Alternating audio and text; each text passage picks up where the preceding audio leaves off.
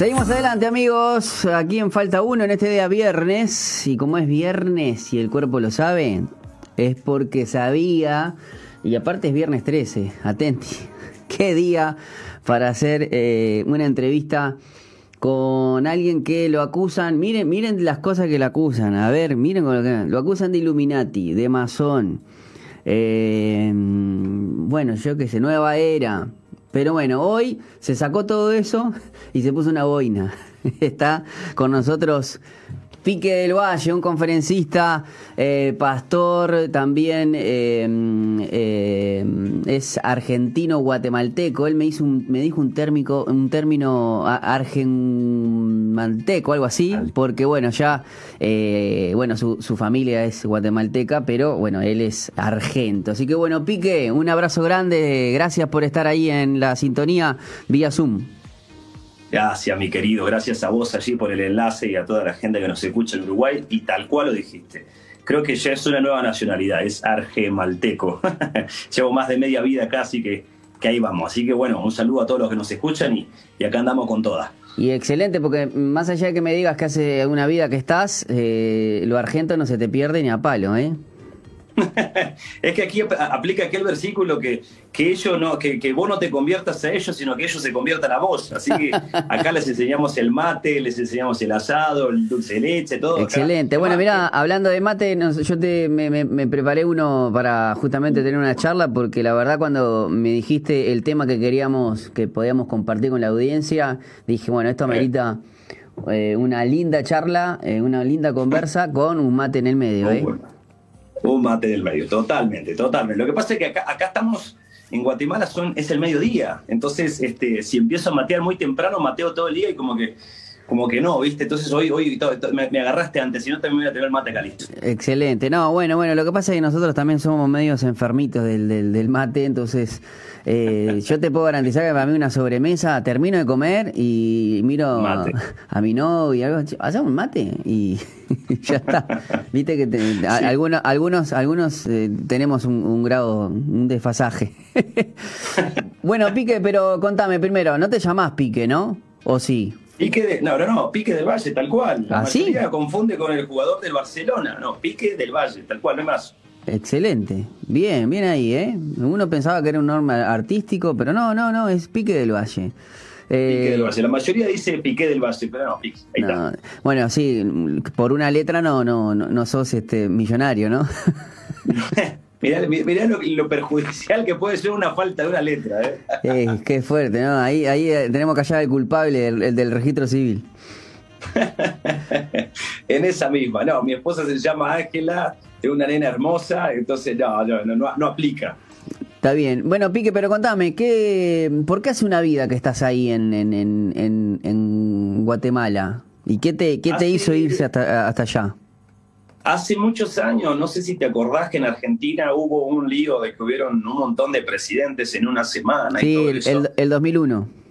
El 2001, tal cual. En ese tiempo, más o menos, el viejo estaba laburando en una intendencia y empezó, eh, como que la, la, cachó antes, ¿viste? Y empezó a moverse para, porque como que veía venir el, el, el, el estallido que se armaba, tal cual. Y entonces, obviamente, yo era chiquito, no tenía ni idea y me recuerdo que eh, nos dijo, nos vamos de vacaciones, dijo, esas fueron las frases.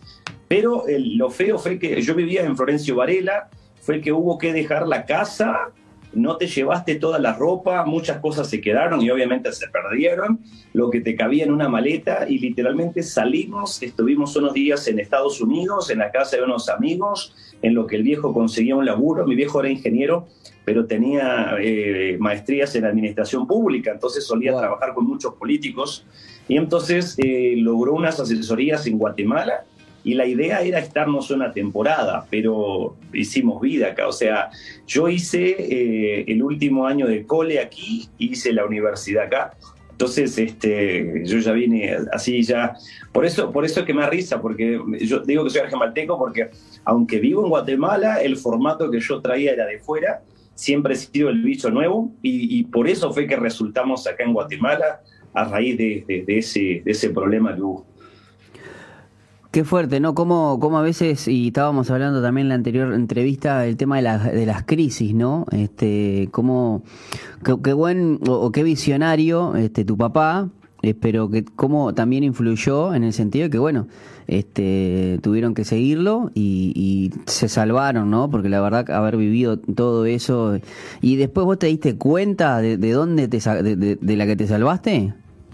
Fíjate que pude verlo, pude, porque estuve a bien, o sea, nos, sacamos, nos sacan de allí, ¿no? Obviamente duele porque dejamos amigos, escuela, toda la, o sea, toda la vida que llevaba hasta ese entonces una persona, en mi caso, una persona de qué, 16 años, 17 años, eh, se quedó. Cuando tuve a bien, eh, me invitan precisamente a predicar, una de las, la única vez que he ido, eh, me tomé, me tomé el Budalcón, viste, que es el que te lleva a Florencio en la, ahí en Constitución, y a la pelota, te soy honesto, me paré frente a la que hubiese sido nuestra casa, porque ya, ya la perdimos obviamente, y me puse a llorar porque está hecho bolsa, pero eh, todo, o sea, todo está más caro, no se puede vivir, o por lo menos no es tan sencillo, la gente que está dentro la está remando muy fuerte, entonces fue, fue muy duro pararse afuera y tener tantos recuerdos bonitos pero como que hubiera caído una bomba, no sé si me explico. Sí, sí, sí, sí. No, claro. Este, y pero fuiste mucho mucho tiempo después este de lo que pasó. Imagina, fui eh, en el 2017, o sea, sí, sí, tantos años después. No, no, va, bastante, ¿no? Bastante y, y, bueno, y ver que cómo, cómo Argentina también ha tenido sus sub y bajas, ¿no? Sí, ha sido complicado, porque obviamente una cosa es la que escuchás vos estando afuera, que si algunos pagan buena, buenos este, personas que le manejan los medios, entonces las maldades que hacen no suenan tan malas, explico, pero cuando vos ya estás y te enterás del otro lado, decís vos, ah, la pelota, está, está complicado. Bueno, Pique, y a todo esto, em, bueno, hiciste entonces toda tu vida prácticamente en Guatemala. Eh, ¿Qué empezaste a, congregarte? ¿Venía, ¿Venís de una, de una familia cristiana? No, no, vengo, mira, lo raro del caso fue que mis padres estaban divorciados, estaban divorciados desde que yo tengo dos años y me recuerdo que nos venimos por, porque mi mamá fue la que siguió al viejo, eh, viendo la crisis que se venía. Aún así, estando, aún así estando divorciados. Sí, porque el viejo llegó a casa como a dar el, pitazo, ¿no? Diciendo, miren, se viene un flor de quilombo acá, vámonos, hay una, una oportunidad de mandarnos a mudar. Y la vieja dijo, sí, vamos, o sea, eh, es que, te, soy honesto, eh, yo aprendí esto, que seas malo en una cosa no te hace malo en todo. Entonces, por, por ahí mi, papá fue mal esposo, sin duda alguna, pero no era mal padre, ¿me explico? O no era mal profesional. Entonces la vieja sabía eso, porque ella fue la que nos inculcó eso, y por eso fue que nos venimos a Guatemala. Y aquí, eh, bueno, yo hago un, año de colegio, eh, empiezo la universidad, y cuando estoy terminando el año de colegio, yo venía como, eh, date cuenta de la edad de lo que los gringos llaman teenagers, en los diez y tantos, 16, 17 me recuerdo. Entonces venía muy rebelde, era el bicho nuevo acá, acá otras costumbres totalmente, pero totalmente diferentes, mm. no solo cuestión de acento, sino de cultura. Entonces me tocó aprenderla, pero en ese proceso de aprenderla y no querer aprenderla, eh, literalmente el Señor me encuentra y yo fui alguien que yo soy alguien que si se mete, se mete completo, no, no es que me meto por cómodas cuotas y ahí es el Señor me, me, encuentra en una iglesia muy chiquitita y de un solo arrancamos con el ministerio, o sea, a capacitarse, a aprender la palabra, a estar orando, leyendo. Yo soy músico, entonces ser parte del ministerio de, alabanza, pero no con el hecho de que necesitaran, sino yo que mostrar, o sea, la gratitud eh, hacia lo que el Señor hizo por mí eh, me movía a hacer esas cosas y pues en eso fue el Señor encauzando hasta el día de hoy. Pique, y si bien eh, sacando a Estados Unidos, Canadá este, y Brasil, de toda Latinoamérica el idioma es el español, pero cuando hablas de, de, cultura o, algo, ¿cuál es la diferencia entre las culturas? Viste que nosotros, Uruguay y Argentina, prácticamente eh, somos, somos lo mismo, pero hay mucha diferencia, si bien hablamos español, cuando te vas a Centroamérica. Muchísima, muchísima. Hacé de cuenta que voy a, voy a, voy a poner a, a, los que somos Río Plata. Somos, eh, eh, saquémoslo de la ecuación, de ahí todos los demás es distinto. Por darte un ejemplo bien sencillo, acá en Guatemala sucede esto, yo soy arquitecto, entonces de pronto alguien llama cuando, cuando yo me dedicaba a la empresa de lleno y cotizaba a su casa, por ejemplo, el diseño de su casa, que era parte de los servicios que prestábamos. Si el precio que le decíamos, qué sé yo, voy a poner un ejemplo, la casa cuesta, en, no sé, 10 mil dólares a la persona le interesaba, te seguía llamando. Si ya no le interesaba, no te decía, no, no, gracias, no me alcanza, no quiero, no puedo, sino simplemente ya no te atienden. Entonces, es cuestión de ir aprendiendo cómo es que funciona acá. Acá practican una palabra que es que les da, aquí por ejemplo, aquí en Guatemala, que les da pena que son muy vergonzosos, muy pudorosos todos. Entonces vos ves, por ejemplo, a un pibe en la casa de la novia que está bailando y uno le dice, loco, ¿por qué no prestas el baño? Es que me da pena, ¿me explico? Entonces, eso es muy parte de la cultura, por citar un ejemplo, pero en México es diferente, El Salvador, Honduras, Nicaragua, todo. Qué fuerte lo que me decís. Este, mm, Pique, bueno, pero habíamos y queríamos hablar un poco eh, la razón de la charla eh, es eh, que queremos hablar de algo que es muy opositor ¿no? al cristianismo, que es el humanismo, ¿no? y cómo se, se está metiendo en, la iglesia, en el cristianismo mismo, ¿no? y a veces ni, ni nos damos cuenta, porque bueno, también forman parte de tus charlas, ¿no? Fíjate que cuando yo, yo tuve bien, te voy a ser honesto, y quiero, y quiero que se quede claro, yo he tenido la oportunidad de estar en iglesias que son así muy, en congregaciones que son muy concurridas, llega mucha gente. Creo que he estado como en cinco o seis. No he estado predicando, sino he estado como asistente. Y te soy honesto, es espectacular estar en así. Las butacas que tiene parecen las de un cine VIP, el parqueo de los coches bárbaro de primera, entras al lugar, el piso prolijo, limpio. El baño, ya vos te das cuenta de la diferencia con el baño. Sí, sí. Sí, vos vas al baño y a la pelota, dan ganas, aparece Hotel 5 Estrellas, te quería bañar ahí, todo, o sea, es espectacular. Y cuando entras ya al auditorio en sí, ves personas que te, o sea, incluso los que te guían a tu asiento, ves la música, que es lo que está de primero, como soy músico, chusmeo mucho, el audio de primera, eh, los músicos suenan bárbaro, y cuando sale la persona previo al que va a predicar, también es un animador tremendo, eh, ameniza a la gente, la gente está bien enganchada y luego sale la persona que predica y predica bárbaro. Vos salís de ese lugar sintiéndote un campeón, un líder, no importa si estás en pecado, vos salís empoderado, salís feliz y tenés ganas de volver a ese lugar. Y por eso descubro que es, es como el denominador común, descubro yo que es que la gente va y usan frases así de esa, no sé si son cliché, pero que se pregonan por todos lados, que es hay un campeón en ti, hay un líder en ti, eres un vencedor, eres alguien grande, tú lo puedes, este, cositas así, que después yo cuando voy a la escritura y veo, por ejemplo, que a la larga es a quien hay que aprenderle, que es Jesús, veo cómo predicaba, digo, cuando predican estos, la gente les aplaude y les pide fotos. Cuando Jesús predicaba lo querían matar, Entonces, creo que hay algo que no calza. Creo que el mensaje que se está compartiendo es un mensaje diferente, es un mensaje que, o sea, no, no te hablan de doctrina porque dicen que respetan, cosa que a mí me parece un total disparate. Eh, entonces son eh, motivadores. Hacen, de, la doctrina un cuco, ¿no? Este... Sí, tal cual, o sea, ni la tocan, la ven como algo feo, y si acaso vos la pregonás, eh, te dicen, eh, vos sos muy cuadrado, sos legalista. Sos fariseo, sos fariseo. Pero total, ¿viste? Así que... Claro, como si fuese, o sea, si bien, si bien este mm, representa algo malo, pues de última, pero que como que te lo tiran como, como que para que te ofendas, ¿no? Sí, sí, sí. para que te pongas mal. descubro esto. No, no, yo no quiero ser fariseo. Ajá, ajá, y vos decís, sí, no quiero, y, te tildan, y vos, e incluso uno mismo dice, sí, seguro de ser malvado. Pero el, el drama es este, que cuando vas a estos lugares salís dotado de emocionalismo, todos son emociones, todo es eh, yo quiero llorar o quiero aplaudir o quiero saltar o quiero esto. Y ahí descubro yo que hay un problema gravísimo. Vos decías al principio que el humanismo se está metiendo en la iglesia y si, así fuera sería espectacular, pero lastimosamente el humanismo es parte de la iglesia ya, muy arraigado, pero arraigado hasta la médula. Claro, porque viste cuando vos me hablas de las emociones, también no, sé si coincidís conmigo, ¿no? El hecho es que eh, eso se vuelve adictivo, por eso es que quizás la, la gente vuelve, porque es tan momentáneo.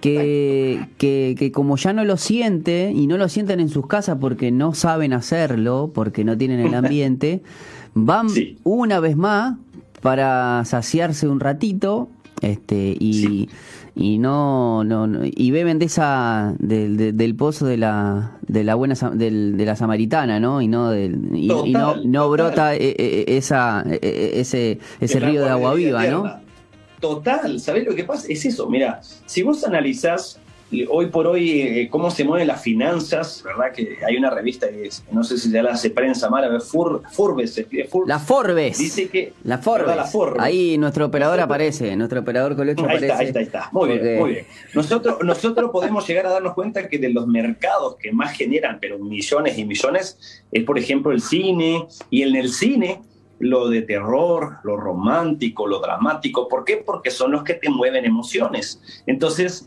el, ser humano por naturaleza se deja llevar por las emociones a full.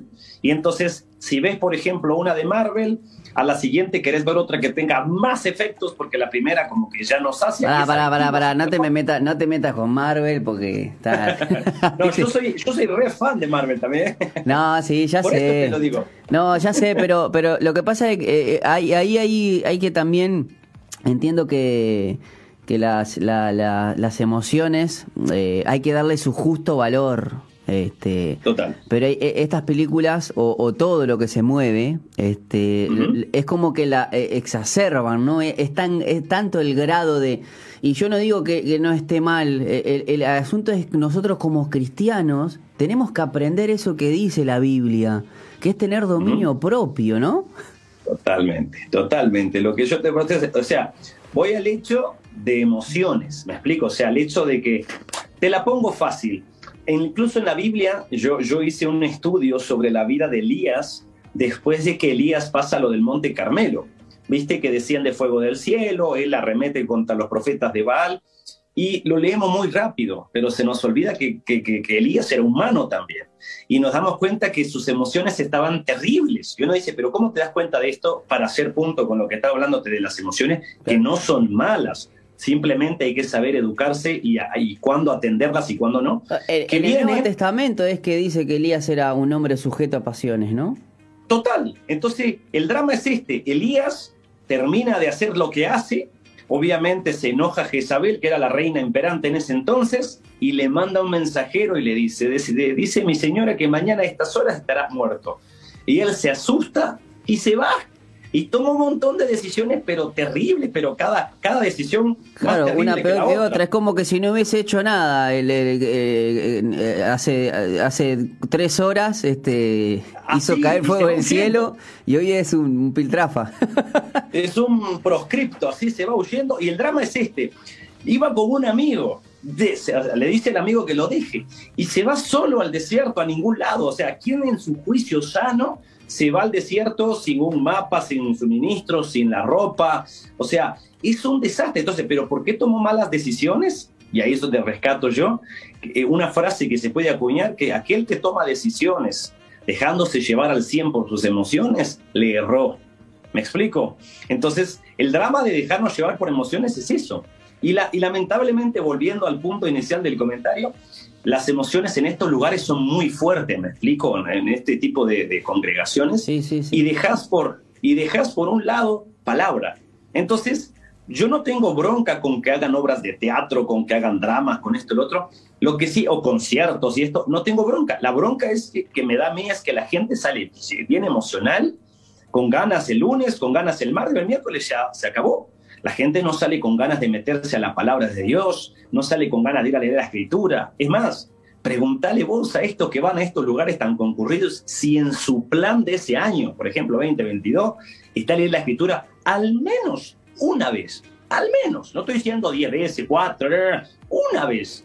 Y no está pero sí está en sus planes ir al Congreso fulano con Mengano y que viene Positano a predicar. ¿Me explico? ahí es donde está el problema. Y por ese tipo de problema, de que los cristianos no estamos leyendo Biblia, por lo menos no como debiésemos, y no estamos orando, al menos no como debiésemos, es que el humanismo ha hecho de nosotros lo que quiere.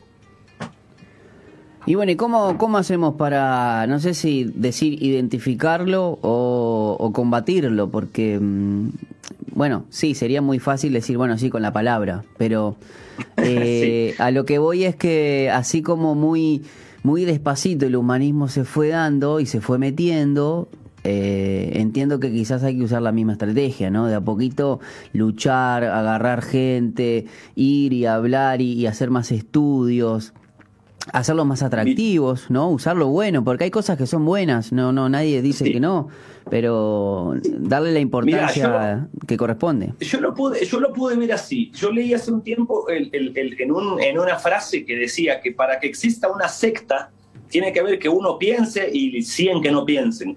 Entonces, tenemos una capacidad que estamos olvidando en el Señor, pensar. Pablo, el apóstol, exalta en algún momento en el libro de Hechos a los de la iglesia, a los hermanos de Berea, de la iglesia de Berea, que dice que lo que, lo que Pablo predicaba, ellos iban y lo examinaban en su casa, revisaban en las escrituras. Pero me doy cuenta que nosotros, por, por no sé, por haraganería, fiaca o qué sé yo, eh, cuando decimos esto, Suponete, vos vas a escuchar el mensaje del pastor, te vas a ir a tu casa y vas a ubicar los versículos y decir, por ejemplo, él habló de Mateo 20, así es lo que ahí dice. Después habló de Juan 3, dice, así es. Eso no es examinar con las escrituras, eso es leer el versículo igual. E, e, el, drama que como no leemos, y si leemos muy poquito, nos quedamos con la única versión que nos dio la persona que predicó. Y mi pregunta siempre es esta, cuando yo predico lo digo y es el concepto que considero debiésemos tener aunado a lo que la palabra enseña. Todos los humanos venimos fallados de fábrica, o sea, todos podemos confundirnos y estoy seguro, por lo menos en los hombres de Dios que yo conozco, que ninguno predica con la gana de, hacerte perder, de, de, hacerte equivocar el camino pero estoy seguro que todos hemos metido la gamba más de alguna vez por un error de interpretación, porque escuchamos que fulano de tal dijo y yo le copié y no fui a revisar si es esto. Entonces, ¿qué debiese ser mi, mi tarea como hombre de Dios que predica? Leer la escritura como se debe, utilizar el método correcto para interpretarla. ¿Y cómo debo ser yo, persona oyente en la iglesia? Escuchar todo y entender dos cosas primero saber qué es el humanismo. Y el humanismo es el que exalta las cualidades y las virtudes del ser humano, valga la redundancia, por sobre todas las cosas. O sea, frases como tú tú eres bueno, eh, eh, hay un líder en ti. Ese tipo de frases que exaltan al hombre reducen a Dios. No sé si me explico, porque nos hace, nos hace creer que por nuestras fuerzas podemos y honestamente no podemos. Y hay versículos de la palabra que nos dicen esto, cuando dicen Romanos, no hay uno solo que haga lo bueno. O sea, el ser humano por naturaleza no es bueno. Bueno, entendiendo este punto, lo que es el humanismo, podemos llegar a darnos cuenta que si vamos a adorar al Señor, a cantarle al Señor alabanzas, adoración, alabanza y adoración es exaltar los atributos de Dios. O sea, si yo en lo que estoy cantando estoy diciendo, Señor, eres santo, eres bueno, eres digno, eso es alabanza. Ahora, si yo estoy diciendo, Señor, yo necesito, yo te doy, yo te esto, yo te... Eso es humanismo disfrazado de cristianismo. Entonces, el 99% de canciones que se cantan, yo te doy, yo siento, yo te di, yo, yo, yo, yo, yo, yo. Y casi nadie se pone a pensar qué es lo que está cantando. Entonces, para empezar a ganarle la guerra, colocar el filtro. Y colocarle el filtro a la persona que predica, porque estoy seguro que cuando dudamos de la palabra de la persona que predica, no estamos diciendo que la Biblia no es efectiva, estamos dudando de la persona que puede haberse equivocado. Y sería bonito decirle al pastor, por ejemplo, al predicador o al líder, al que nos compartió, mira, dijiste esto y la Biblia enseña esta otra cosa, creo que no es correcto. Juntos analizarlos y creer y crecer. ¿Me explico? Sí, es eh, tarea ardua esa, ¿no? Este, porque mm, yo sé, porque hay hay un liderazgo, aunque bueno, hay hoy viste que la gente va cambiando. Hoy antes había en los años 80, 90 se veía uh, líderes impolutos, este inalcanzables, que vos decís, bueno, ¿qué hacemos? Y venía gente y dice, no, lo que pasa es que yo oro cuatro horas por día. Y, y bueno, vos ibas y orabas cuatro horas por día, pero no, no, no, no te invitaban de, de, las iglesias grandes. este, porque siempre quisimos y ver, eh, una vez una vez este mi pastor eh, eh, hablando con él siempre en charlas así siempre salen frases de, de Twitter entonces, hablando así, me decía que el que me adula no me ama. Este. Eh, y, nosotros y él me, dijo así, después no, lo profundizamos y él me decía, claro, porque lo que pasa, es, aduladores vas a tener. El problema es cómo tu autoestima como líder dependa de esos aduladores. Porque vos lo necesitas entonces que te adulen. Entonces el responsable ya no son los, los aduladores. Porque esos aduladores no te van a amar. Porque cuando vos te equivoques, se van a volar, van a buscar otro. Hay una frase muy cruel que dice, con el campeón hasta que pierda. Y ese es el drama, que mucha gente eh, depende de eso, pero depende por dos cosas. Porque se nos enseñó eso, esa suerte de, no creo que sea de evangelio, pero esa suerte de enseñanza fácil, bonita. Hay, eh, Pique, hay, nosotros, nosotros acá siempre usamos, este, que a veces gospelizamos algunos conceptos, ¿no? Entonces siempre se le eh, está como la, y entonces ponemos, no, yo qué sé, eh, voy al almacén y pido un litro de, no no pido un litro de leche gospel, uno va y pide un litro de leche. Pero pero uno va ir, claro, entonces, pero también está la, la, demagogia gospel. Y ¿sabés qué, sabés, qué es el problema? Mira, yo hace unos días lo escribía en, en, Facebook, en Facebook, una frase que la escuché yo por mucho tiempo y estoy seguro que si acaso vos no la leíste la vas a, la vas a reconocer, que dice, Dios ama al pecador pero odia al pecado. Yo he escuchado gente que predica eso. Pues yo escuché esa frase, me quedó grabada, la vine a buscar en la escritura y me doy cuenta que no está en la escritura. Es más, no es bíblica siquiera. Es más, no la dijo ni siquiera un pastor, la dijo Mahatma Gandhi. ¿Te das cuenta? Sí, Pero mucha gente dice ese disparate. ¿Cómo, ¿Cuál era el, eh, bueno, es recontra, eh, Dios ama al pecador, no, a ver, decílo vos. Dios ama, Dios ama al pecador, pero aborrece el pecado. Eso no es bíblico, eso no está en la escritura no aparece, no tiene versículo ni sustento, porque la Biblia enseña que Dios tiene bronca con el pecador. Y podemos mostrar cientos de versículos que hablan esto. Es más, por eso es que es vital esa frase que dice que tus misericordias son nuevas, porque eso es la misericordia de Dios cuando andábamos en enemistad con Él. En su misericordia se metió con nosotros, nos habló y pasamos de muerte a vida. Ahora podemos seguir. Claro, su misericordia se renueva cada día. Ahí está. Entonces, eso es lo que trae de muerte a vida a los pecadores como lo fuimos, como lo fui yo, como lo fuiste vos. Entonces, no podemos pensar que entre Dios y el pecador está ahí buena onda, se llevan, se hablan, Dios, incluso, tan fácil verlo. Si sos de ojos altivos, Dios te resiste, flaco. Entonces, hay mucho para estudiar, me explico. Entonces, tendríamos nosotros que sentarnos y agarrar una suerte de filtro y ubicar qué puedo cantar en mi iglesia, porque a la larga el hecho de cantar y repetir, la gente reconoce y lo revive, lo, recrea y en otras palabras genera doctrina.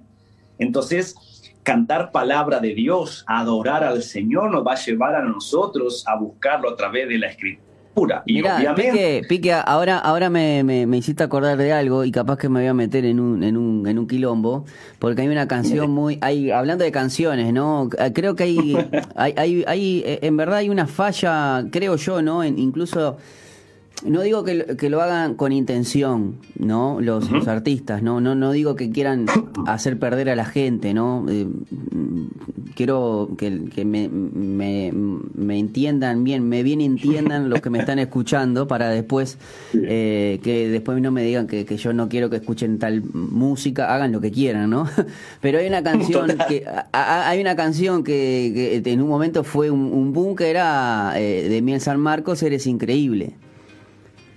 eres increíble. Sí, claro, y que, Dios es increíble, que yo no dudo que, que, que, que pero decir eso y hacer, hacer una afirmación y, la, y vos vas al diccionario y no me acuerdo, incluso porque se lo escuché a un youtuber que es muy crítico también, yo me voy no me voy para el otro lado, pero en esta, si lo escuché, digo, claro, tiene razón. Eh, porque claro, vos estás poniendo algo como eres increíble, el eres es, tiene que ver con el ser, con la esencia, y el increíble que es algo que, que como con misticismo, como que no podés creer que, que, exista. Entonces, como increíble, increíble la definición del diccionario es que parece mentira o es imposible. Imagínate lo que está Entonces vos le estás diciendo a Dios ¿Qué es eso? ¿Entendés? Que, como a veces no. Yo no sé si es que quizás eh, en, la métrica no, no, no, no, no entraba otro adjetivo y bueno, dale, vamos, eres increíble y está todo bien. Pero a veces en esas pequeñas cosas, también otra, otra canción que es muy conocida, que, que no, no, no es de Marcela Gándara, pero habla de que no sabemos cuánto, eh, cuál fue el precio que se pagó en la cruz. Eh, o nunca sabré, nunca sabré cuánto costó, algo así. Y sin embargo, claro, ¿cómo que nunca sabré? O sea, costó la sangre de Jesús justamente. o sea, sí, ¿me sí, o sea, pero son, son, son pequeños errores, entre comillas, inocentes, pero que atraen un, o sea, que te desvían. Es que date cuenta algo, el enemigo no va a buscar apartarte 20 kilómetros. Él quiere apartarte un poquito. Con, como, como arquitecto te puedo decir, apartarte un milímetro. De la medida y, creo, y creo que vos como arquitecto sabés muy bien y sos consciente de que una desviación inocente hace que, que después por ahí entren, entren, mirá, entren doctrinas de demonios. Y ahí justamente en ese texto de Timoteo que vos hablás, es donde dice, muchos en aquel día apostatarán de la fe, pero yo me había quedado con esto de apostasía, como que no lo entendía. Pero mira que el, concepto de apostasía es, o sea, cuando lo entendés es muy bueno entenderlo, porque una apóstata o apostasía es abandonar una verdad para irme en pos de una mentira. O sea, no es ignorancia, es negligencia.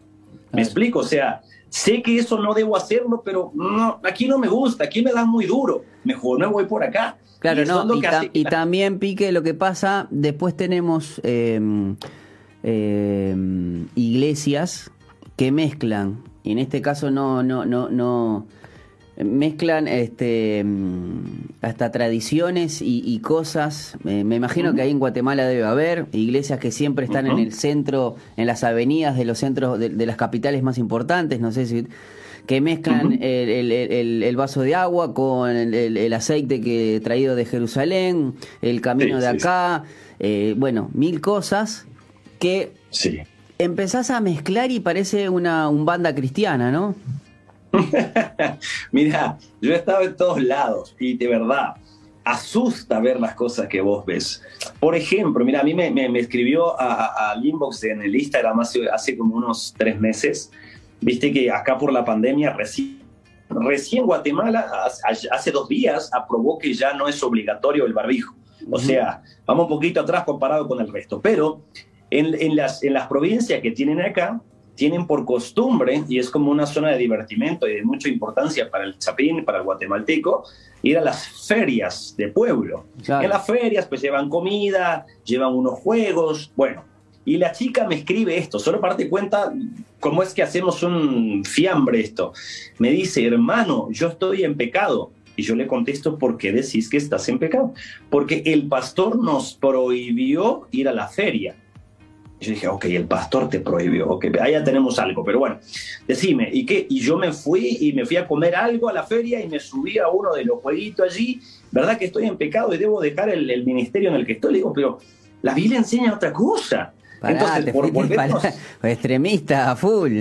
Entonces yo que, entonces yo que entonces yo que encontré dos pesos y no lo devolví, me voy al infierno derecho. Me explico, o sea, ¿te das cuenta? Entonces, como te topas en ese extremo, también te topas en el otro de hacer todo lo que sea, total, la salvación no se pierde, así un ah, con tu vida. Eso, eso es un tema para, como para debatir este, largo y tendido, ¿eh? Como que las. ¿Verdad? Entonces, o sea, pero te vas, o sea, voy, al hecho de que te vas en el medidor de uno al otro, y en el medio no está Jesús. Y ese es el drama, que si leyéramos más, fuéramos más, eh, como dirían los colombianos, más juiciosos de, de, qué estoy escuchando en la radio o qué estoy escuchando, qué es la música que llega hasta mí, qué es la palabra que estoy leyendo, qué es lo que estoy aprendiendo, nos daríamos cuenta que muchas de las cosas que llegan no son buenas. Nos parecemos a la playa de, alguna, de algún lugar abandonado, que llega plástico, basura a ese lugar y debemos darnos cuenta de qué estamos haciendo. Entonces, no, e, esta es tarea del que, del que predica, del que canta, como del que está sentado. No es tarea de uno, porque nunca es tarea de uno. O sea, somos, la, salvación es individual. Vos te vas a salvar, tu, familia, tu hija se va. No es que Dios salva entero a la gente, o sea, vos es personal. Entonces, tenés tarea para hacer. ¿Qué tarea? Leer la escritura, buscar entenderla, buscar cuál es la manera. Por ejemplo, si yo la interpreto de forma literal, voy a equivocarme. ¿Por qué? Porque estamos en una, en, un, eh, eh, dándonos cuenta que ni siquiera fue para nuestro lenguaje. ¿Por qué pique? ¿Por qué decir que literal no se puede? Porque la Biblia enseña que si tu ojo te es ocasión de caer en pecado, quítatelo. Y yo no veo tuertos por las iglesias. ¿Verdad? no, y, aparte porque sabemos que nosotros tenemos, somos del lado occidental y hay una gran influencia del, del lado oriental. El occidental tiende a ser, tiende a ser más este más explícito y el oriental tiende a ser más, metafórico, más entonces claro, eh, y una vez esas pequeñas cosas al no saberlo, bueno, implica, bueno, eh, eh, también habla de que los ricos tampoco van al cielo porque bueno, como no no lo podemos entrar en, el ojo del, del, o sea, el camello tampoco entra por el tema de la aguja, bueno, y sin embargo vos después ves y te empezás a, interiorizar de que hay es un dicho, es una forma que Jesús usó esas cosas, claro, vos ahí entras a darle, o sea, le estás dando un contexto a todo lo que dice. Este, y la verdad, Pique, podríamos estar, como me dijiste hoy, eh, eh, cuando estábamos hablando al mediodía, podemos seguir hablando, pero ya estoy recontra pasadísimo de la, de la, de la tanda, pero estoy agradecido de poder conocerte un poco, también hacerte conocer aquí en, en Uruguay eh, y, saber todo, bueno, saber de vos y, y bueno, agradecerte por, por este tiempo. No, hombre, muchas gracias a vos. Yo sé que nos pasamos el tiempo, de verdad, pero estaba tan buena la charla, ¿viste? Así que bueno, gracias de verdad por abrir la puerta, un privilegio, y, que, que el que escucha se quede con esta frase. Si la relación que tenés con Jesús no afectó la relación que tenés con el pecado, no tenés una relación con, con Jesús, tenés una relación con la religiosidad y ahí le erramos. Buenísimo, excelente frase, Pique. Te mando un abrazo grande, saludos ahí a tu esposa, a tu niña eh, y bueno, a todo tu equipo. Eh, y bueno, ojalá en algún momento si, si, si llegas a venir para estos lados, para el Río de la Plata, este, aquí los micrófonos este, eh, van a estar abiertos para vos. Gracias, viejo, gracias a todos. Que Dios los guarde. Un privilegio estar con ustedes. Y bueno, nosotros amigos nos vamos a ir a la pausa que estamos recontra pasaditos, pero enseguida regresamos ya con el final de Falta 1.